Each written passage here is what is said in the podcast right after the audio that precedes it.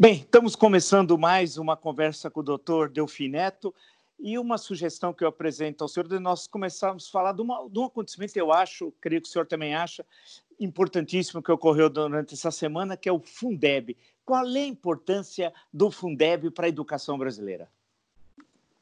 Vila, a educação talvez seja, junto com a saúde, os mais importantes fatores para um desenvolvimento civilizado. De forma que nós temos que continuar insistindo na, na ampliação da educação. Na verdade, temos fracassado tanto na educação primária como na secundária. Temos avançado muito pouco, temos posto muito recurso, mas não é só recurso. O problema básico é de administração. Eu estou convencido, uma escola depende fundamentalmente da capacidade do seu diretor. Eu tenho uma experiência é, vivida desse negócio. Eu morava em Cotia, numa, numa, numa, casa de campo, de campo não, uma casa normal. Tinha lá um, um companheiro nosso é, que morava é, com uma família, que tinha um filho, um rapaz de boa qualidade, que ia à escola lá. E o, ele faltou uns dois dias, que teve um problema de garganta, uma coisa desse jeito. A minha maior surpresa foi quando eu cheguei de tarde, me disseram, olha, o diretor da escola veio aqui saber o que tinha acontecido com ele. Eu fiquei tão entusiasmado. 15 dias depois, eu vi escrito na, na escola que eu passava em frente, eles tinham ganho o prêmio. Ah, ou seja, o, o, a, ela depende basicamente da dedicação dos professores e do diretor, obviamente, que organiza tudo. Portanto, ah, o que nós podemos dar de apoio para a educação primária e secundária, que uma é feita pelo município, outra pelo Estado, é fundamental. O Fundeb foi um instrumento muito útil, porque ele complementa as obrigações de aplicação na educação do município e do, do Estado. Ele está praticamente vigorando desde 2008, foi uma coisa muito importante. A União complementava com 10% sobre o montante dado pelo município e pelo Estado, a União acrescentava 10%, para que as coisas é, funcionassem ainda melhor. O sucesso, na minha opinião, foi bastante grande. A melhoria, na média, não foi tão sensível, mas, na verdade, nós descobrimos, desenvolvemos alguns setores muito, uh, uh, com muita proficiência no ensino, no Ceará, em Pernambuco, mesmo em São Paulo, e é, claramente ela produziu muitos efeitos. O, como de costume, nós esses, eh, as dotações para os municípios e estados e a dotação da União, 10%, eram pra, praticamente para salários. De fato, os salários eram miseráveis, eh, melhoraram consideravelmente, só que o que é uma, como tudo no Brasil, aconteceu o seguinte: praticamente é, as, as, os mecanismos de aplicação dos recursos tiveram um grande problema. Você decidiu aumentar salário na mesma proporção em que você aumentava o Fundeb por aluno. Se você pegava o número de alunos, dividia ah, pelo, pelo dividir o montante do recurso pelo número de alunos e aplicava. Bom, o que, que acontece? Na verdade, isso produziu um gigantesco aumento de salário. Praticamente 70% real entre 2008 e 2018. Mas, como tudo no Brasil, você começa a criar pequenos probleminhas. Aí passou-se a aplicar isso também para os, uh, ativos e para os inativos e para os pensionistas. Ou seja, você começou a empurrar em cima dos municípios e do Estado outros custos. O programa, o programa é muito bom e agora foi aprovado. Só que o Congresso votou um aumento da participação do governo federal, que era de 10% para 23%. É um aumento gigantesco. Isso, em 10 anos, representa uma, uma coisa muito significativa. Precisaríamos ter estudado um pouco melhor. Quer dizer, ter estudado, na verdade, condições de ensino é, e não permitir que uma, um instrumento como esse tenha se estendido, não foi só para o professor, foi para o pessoal, para o pessoal que trabalha na escola, na carreira inteira. Vai de professor, uh, ajudante, chega a, a, ao diretor. Ou seja, você, na verdade, um, de uma certa forma, você desperdiçou recursos. Desperdiçou é um exagero, mas você aplicou mais recursos, provavelmente, do que devia, em salários e menos nas atividades físicas da escola, no aperfeiçoamento do ensino, nos instrumentos de ensino. Na minha opinião, inclusive, você poder, na verdade, dar para toda escola um banheiro adequado, água tratada, é, ligação com esgoto. Ou seja, é, nós renovamos o Fundeb, que é um bom programa, mas devíamos ter pensado um pouco melhor. Na minha opinião, nós deveríamos ter prorrogado por, por um ano, porque ele ia vencer, vai vencer, né? para poder realmente usar números. Você precisa medir o que você vai financiar. De qualquer jeito, eu acho que hoje nós estamos numa situação que está aprovado.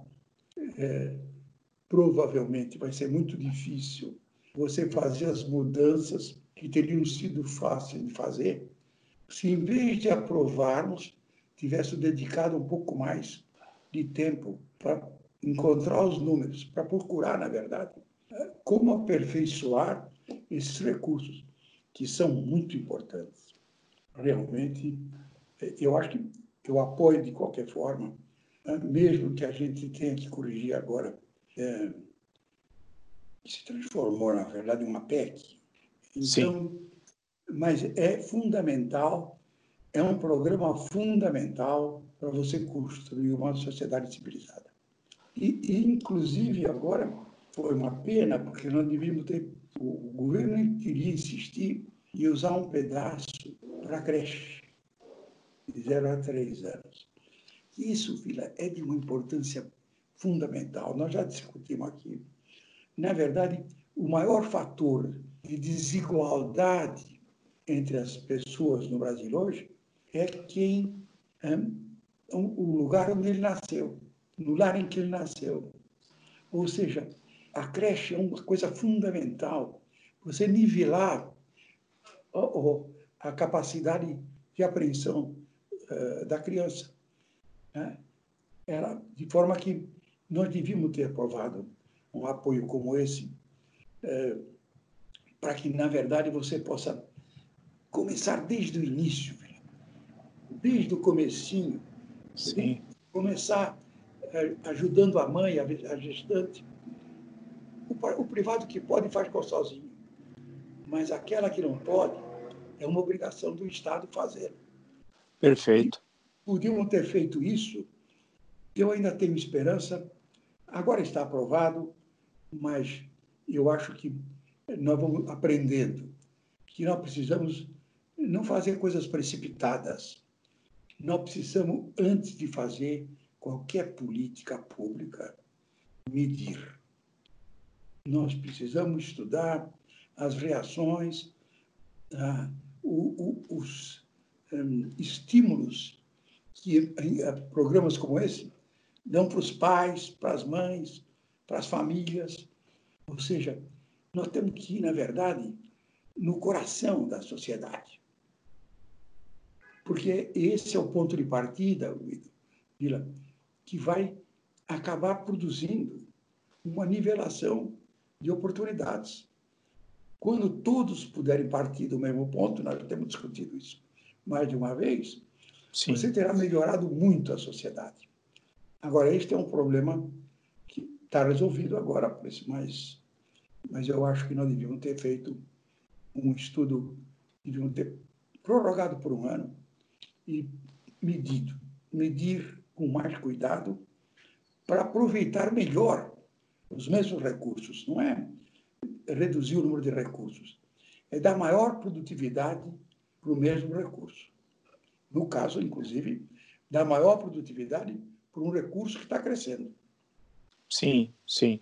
Uh, perguntar uma questão para o senhor sobre isso. O, quando a gente conversa com prefeitos, ou é, eles sempre, não é que reclamam, mas eles externam uma preocupação, que a Constituição de 1988 atribuiu aos municípios uma série de funções, mas não tem os recursos necessários para colocar aquilo em prática. O senhor foi constituinte em 1987, 1988.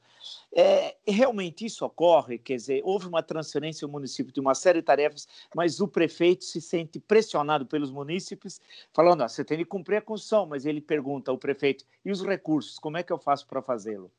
Guida, ele, ele, tem uma certa razão. Eu já digo para você: quando nós fomos fazer a Constituição, nós imaginamos que tínhamos sido abençoados para ter uma visão, eh, eh, digamos, nós adquirimos onisciência, onipresença e onipotência. Nós tínhamos vindo do regime autoritário, do qual eu participei. Eu fui o único, eh, a única pessoa do regime autoritário que se elegeu em 86. fui para lá trabalhar, discutir, presidir uma comissão, tudo, funcionou. Mas naquele momento, nós, os 513 que estavam lá, mais os, os 81 senadores, a, a decisão era o seguinte: nós queremos um Estado longe, nós precisamos de uma liberdade absoluta, nós precisamos de princípios e de é, é, leis que de, defende os nossos direitos de todas as formas. Bom, dessa, imbuídos desse espírito quase de, digamos, de onisciência, nós decidimos o seguinte: no Brasil, depois de nós, agora 86, que eu estou fazendo a Constituição, nunca mais haverá um governo decente. Nunca mais haverá um governo inteligente. Portanto, nós, que fomos dotados dessa potência extraordinária, dessa uh, onipotência, vamos ter que dizer para eles como é que eles vão administrar. Então, esse município, você vai aplicar 15% na educação, 12% não sei aonde. Quer dizer, ou seja, nós um, engessamos a mão da administração toda. Nós, nós, na verdade, criamos as condições para que o país ficasse inadministrável, Vila. Hoje, com as despesas que estão internas de salário e aposentadoria, os municípios e os estados são inadministráveis. E a União também. Ou seja, na verdade, nós precisaríamos hoje de uma reforma do Estado. É, é por isso que eu digo, é muito mais do que o Fundeb. Seguramente, é dar um pouco mais de recurso para o, para o, para o prefeito, para, para a educação primária, para, para a creche. É lá onde você começa, na verdade, a acabar com a desigualdade. Depois dá para o Estado também, um pouco mais, porque é onde você faz o secundário, onde a maioria das pessoas terminam. Porque na educação, na, eh, a universidade, você cuidou talvez muito mais do que você devia ter cuidado, do que você poderia ter cuidado da primária e da secundária. Eu não acho que o Brasil hoje tem uma estrutura uh, universitária bastante razoável, extremamente uh, produtiva Nós estamos vendo agora, na pandemia, a quantidade de pessoal médico, biólogos, eh, epidemiologistas criados no Brasil e de altíssima qualidade internacional. Não tem nenhum desses programas internacionais que estão aí, e de vez em quando você não encontra um brasileiro lá, perdido Sim. na Austrália, outro está perdido nos Estados Unidos, outro na Inglaterra. Ou seja, você preparou o, o nível superior de uma maneira muito melhor do que o primário e o secundário. E, Vila, isso produz desigualdade. Quer dizer, pessoas como nós, que tiveram benefício, eu fiz no curso da universidade, você também, também. gratuitamente, gratuitamente. Quer dizer, ela pagou para nos, nos produzir. A sociedade pagou para nos produzir.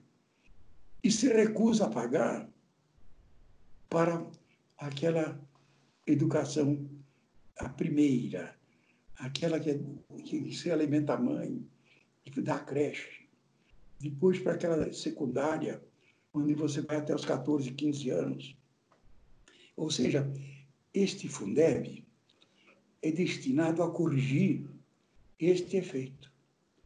Mas, como tudo no Brasil, você não está fazendo as coisas, hum, digamos, medindo. Então, você transforma tudo em aumento de salário. Aumento de salário, eu acho que é fundamental. Tanto é verdade que os salários reais dos professores cresceu 70% acima da inflação nos últimos 10 anos. Era preciso fazer isso mesmo. O problema é que você estende isso para quem já está aposentado, para quem está é, recebendo pensão. É, você estende isso para todo o funcionalismo.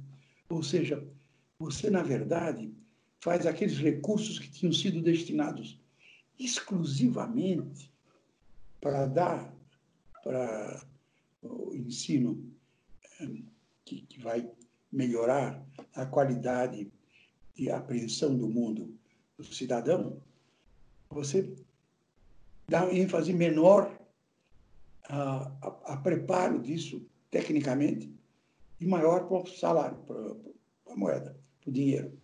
Ou seja, não falta dinheiro mais. Falta, na verdade, medir a eficácia com que você usa esses recursos. E eu tenho a impressão que agora a, a discussão do Fundeb, ela acordou esse negócio. Na minha opinião, fizemos, talvez exageramos, devíamos ter prorrogado e estudado para fazer uma coisa melhor. Mas está feito. E eu acho que agora nós temos condições de aproveitar. Se tivesse o MEC presente nessa discussão, teria. Ah, não me diga. Sabe? Bom, mas aí, esse é um dos problemas mais graves. Né? Pior, nós estamos com duas coisas deficientes: saúde e educação. As coisas mais fundamentais para a construção de uma sociedade civilizada. Hum, na, na, na minha opinião, o fracasso da política brasileira no, do coronavírus é uma coisa retumbante, é um negócio inacreditável. Estamos tendo 2 milhões de sujeitos infectados, 85 mil mortos. É um negócio que a gente fica meio perturbado que isso não, não sacuda o governo. Quer dizer, foi preciso o, o, o, o ministro dizer uma coisa daquelas bravas, que é um, um genocídio, que é, obviamente, um exagero, mas para dar uma mexida, para as pessoas compreenderem que, que é preciso mudar, é preciso entregar isso para gente competente. Eu espero agora que o novo ministro do, da Educação é um homem, é, eu acho que competente, foi é, presidente do Mackenzie, é um, um, um tem uma inclinação religiosa é, muito profunda, mas eu acho que ele vai separar o Estado da religião. Eu tenho esperança e que ele pelo menos abra um novo caminho no MEC. E a esperança é que, na verdade, o, general Passuelo é um homem decente, direito, está tá tentando fazer o melhor, mas não tem competência. Não tem, aquilo foi desarmado. Você, você levou para lá militares, são gente direita, correta, é, mas que não tem aquele conhecimento mínimo para fazer o trabalho. E agora, inclusive, está se esforçando para melhorar a comunicação. Mas isso são dois setores que eu acho onde nós devíamos ficar muito vigilantes. Nós não podemos perder mais tempo. Nós temos que entregar saúde e educação para pessoas que realmente têm condições de dar para o Brasil o que ele merece. Eu espero que na educação essa tentativa nos leve a esse resultado. E espero também que, mais dia menos dia, você coloque na saúde um epidemiologista, um homem treinado, um homem capaz de dar uma orientação correta. Agora, a grande esperança é uma vacina. Acho que, pode ser que eu esteja enganado, mas acho que uh, nós estamos otimistas demais.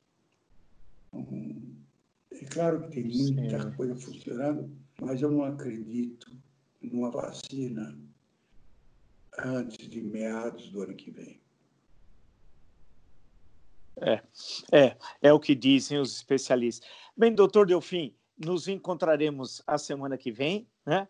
Ah, foi muito boa a nossa conversa hoje tratando do Fundeb, e eu queria, num próximo encontro, ou no, quando for possível, eu me lembrei aqui de falar do PIS, porque essa semana aqui foi muito falado do PIS e a maior parte das pessoas nem sabe que é o Programa de Integração Social, criado a 7 de setembro de 1970, quando o senhor, inclusive, era ministro da Fazenda. Tem gente que. Por nós. Esse é um Sim. assunto interessantíssimo, porque Sim. você imagina, a situação era tão boa Sim. nós podíamos reduzir ah, o, o imposto.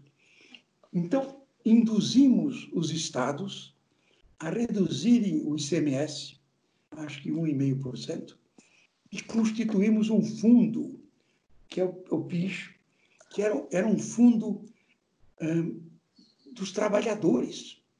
Era um fundo que, se tivesse continuado, se o Geisel não tivesse destruído, seria hoje o maior fundo do Brasil, provavelmente eh, proprietário de 30%, 40% da indústria nacional toda na mão dos seus trabalhadores. Esse é um assunto espetacular. É, nós vamos conversar nesse encontro, mas só queria dizer uma coisa para o senhor. Quando eu comecei a trabalhar, em 1970, eu, eu entrei no PIS estava lá na minha carteira profissional e eu trabalhava em Santo André e o banco nem existe mais hoje, em que eu recebi o PIS, era o Banco São Caetano do Sul, nem existe mais, mas foi aí que tudo começou. Mas eu vou perguntar, nós vamos conversar num outro encontro, então, tá vamos pegar o PIS e explicar, é. tá bom, doutor Delfim? Tá combinado. Foi até ótimo, sexta, então. Até sexta, até, até a próxima, então. Até a próxima.